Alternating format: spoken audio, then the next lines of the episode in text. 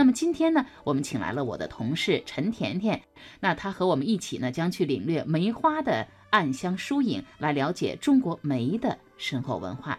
陈甜甜你好，主持人好，和大家一起去领略和欣赏我们中国博大精深的花卉文化。嗯，哎，陈甜甜，你之前啊曾经跟我说过哈，在大学的时候呢，曾经选修过一门与花卉有关的课程，是吗？对，当时我们学校的那个生物系开了一门叫做观赏植物学的选修课程。嗯，因为这门课程当时是可以到那个植物园去进行现场的教学，所以当时想到这可能是一个游山玩水的好机会。对，所以就就去报名，结果还真的是受益匪浅，学到了很多和花卉有关的知识和文化。啊，从那以后是不是你就非常喜欢花卉，而且也非常关注一些关注花卉文化？对，嗯，那我知道梅花对于许多中国人来说啊。呃，是一种非常耳熟能详的花卉了。可是听着熟，却不一定真正的了解梅花。嗯，是这样我不知道你是不是有这种感受哈？嗯，那就像我，还真是很少有机会去仔细的呃去欣赏梅花，倒是非常喜欢吃梅肉或者是喝酸梅汤，这是我特别喜欢的一种饮料。很多人都很喜欢。对，那梅呢？这种植物到底生长在什么地方？又是什么时候出现的？这个时候我就特别想了解一下。嗯，其实梅其实是原产于中国的这种植物，嗯，它和我们大家都熟知的蔷薇还有玫瑰，它们是属于同叶科系，都是蔷薇科。对，早在六千年的时候呢，它就已经出现在中国的大地上了。哦，看来真是是有着悠久的历史，而且是我们也可以说是我们中国国花的一种。对啊，和我们前几期说的这些花卉基本上对非常具有中国的一个特特征特色。就在中国明代的医学家李时珍的《本草纲目》中间就说。梅石生汉中山谷，而湘汉川蜀江湖怀岭皆有之。就是说，梅的那个生长的地域其实是十分广泛的。它最初是生生长在那个汉中，也就是我们现在说的陕西的南部，还有鄂西，也就是湖北的西部啊，还有川东，是四川东部一带。后来呢，又遍及到长江、淮河流域，还有岭南地区。值得一提就是我们现在。那个广东省的罗浮山啊，历来也是以那个梅花闻名的，而且“罗浮”这个词后来还成了梅花的别名。嗯，那这也让我想起了宋代的咏梅诗人张道洽，他就曾经呢专门去罗浮山观赏梅花，而且呢还曾经在《咏梅》这首诗中呢写到：“生长原从琼玉浦，安排合在水晶宫。”意思呢就是说，梅花呢原来是生长在天上的。宫苑琼林当中，应当呢置身于水晶宫当中呢，却来到了山野当中。嗯，那么可见他对梅花有着非常美好的想象和情怀。对，其实那个宋代的大文豪苏东坡，他当年被贬官到惠州的时候，首先就是去游览罗浮山观赏梅花，然后才去复官上任的。看起来呢，这个梅花是非常的吸引这些文人的哈。那罗浮山的这些梅可能还是野生的比较多，因为它是生于山谷当中嘛。呃，从什么时候？中国人开始栽种梅花这个花卉了呢？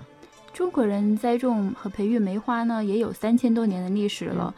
最初人们对梅这种植物啊，其实还是更多的从它的实用性的角度来使用它的。呃，在中国最古老的史书《尚书》中间就说，在殷商的时候，殷殷代和商代的时候，若作禾羹。而为盐梅，就是说当时人们是用那个盐还有梅子来调味的。梅在那个时候就相当于我们现在用的醋。那这样看来，现在仍然有很多人，包括我在内哈，可能也包括你在内，非常喜欢喝酸梅汤啊，还有吃梅子果脯这样的食物。呃，其实呢，这还有着历史渊源，也让我想起了一个非常有名的成语典故，叫做望梅止渴，它和曹操有关系。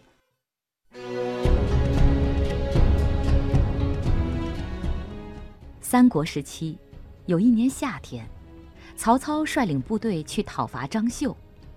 天气热得出奇，骄阳似火，天上一丝云彩也没有。部队在弯弯曲曲的山道上行走，两边密密的树木和被阳光晒得滚烫的山石，让人透不过气来。到了中午时分，士兵的衣服都湿透了，行军的速度也慢下来。有几个体弱的士兵竟晕倒在路边。这行军速度如此之慢，要是贻误了战机，如何是好？来人，在。这附近可有水源？报告丞相，泉水在山谷的那一边，要绕道过去还有很远的路程呢。不行，时间来不及。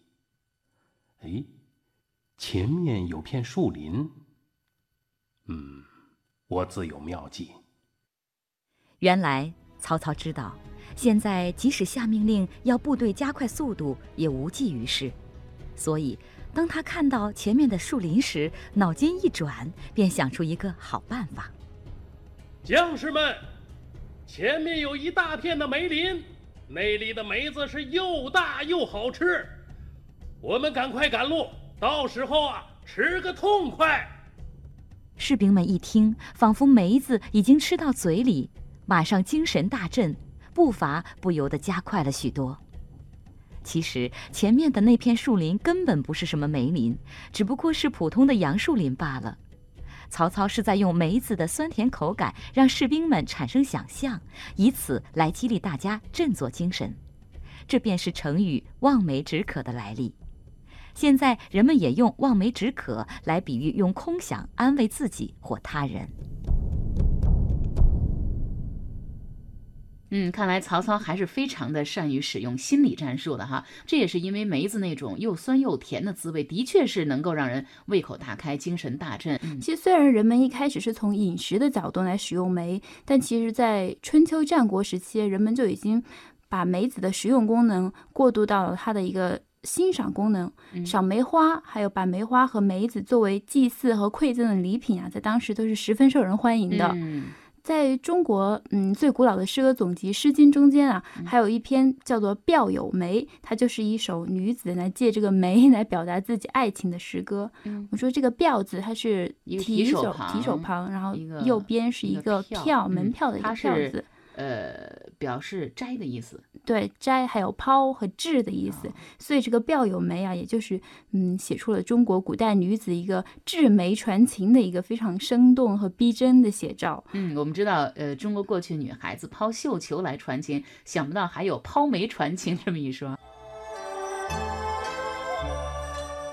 表有梅，其实七夕，求我数世待其吉兮。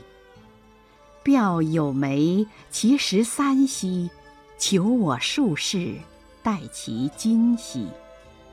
表有梅，清匡继之，求我数世待其未之。梅子落地纷纷，树上还留有七成。有心求我的小伙子，请不要耽误良辰。梅子落地纷纷，枝头只剩三成。有心求我的小伙子，到今儿切莫再等。梅子纷纷落地，要用簸箕来收拾。有心求我的小伙子，快开口，莫再迟疑。那人们用这个梅来传情达意，哈，呃，也让我想起我们曾经说的一个词语，叫青梅竹马。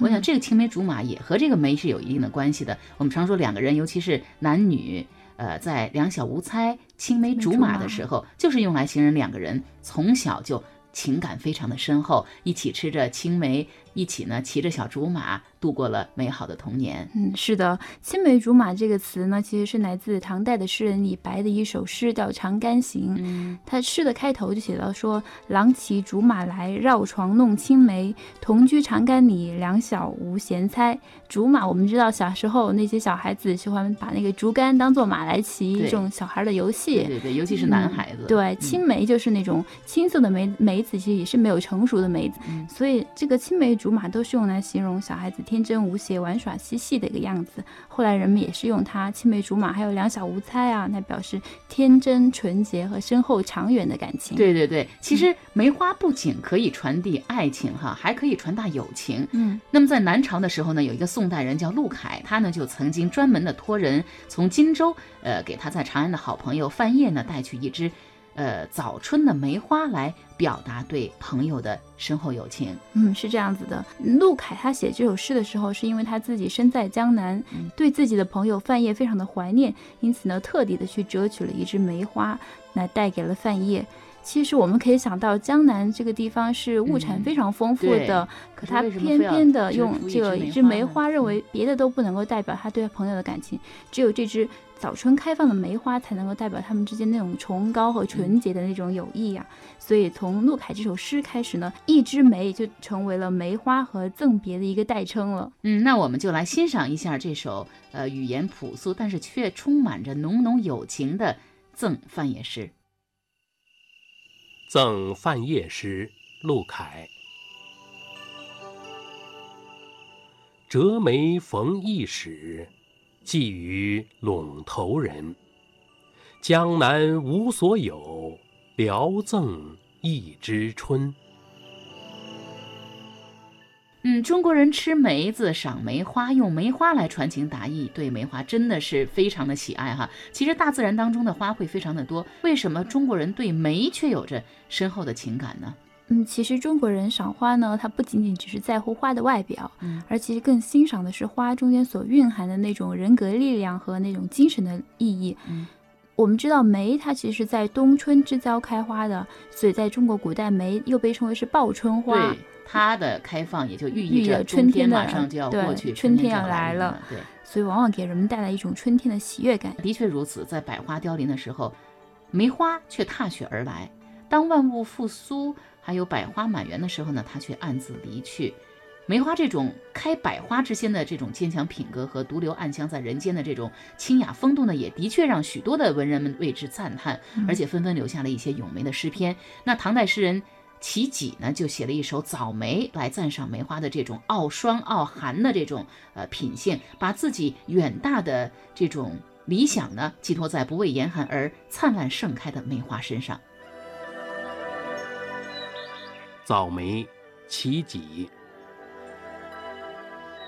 万木动欲折，孤根暖独回。前村深雪里，昨夜一枝开。风地幽香出，晴馈素燕来。明年如映绿，先发望春台。万木经不住严寒的侵袭，枝干都要被摧折了，梅树却吸取地下的暖气，一派生机勃勃。前村的雪地里，昨夜竟有一枝梅花凌寒独开。梅花幽香随风飘散，这素艳的早梅都把鸟儿给惊呆了。我想对这梅花说。如果明年早春花开，请先开到京城来看我把那状元摘。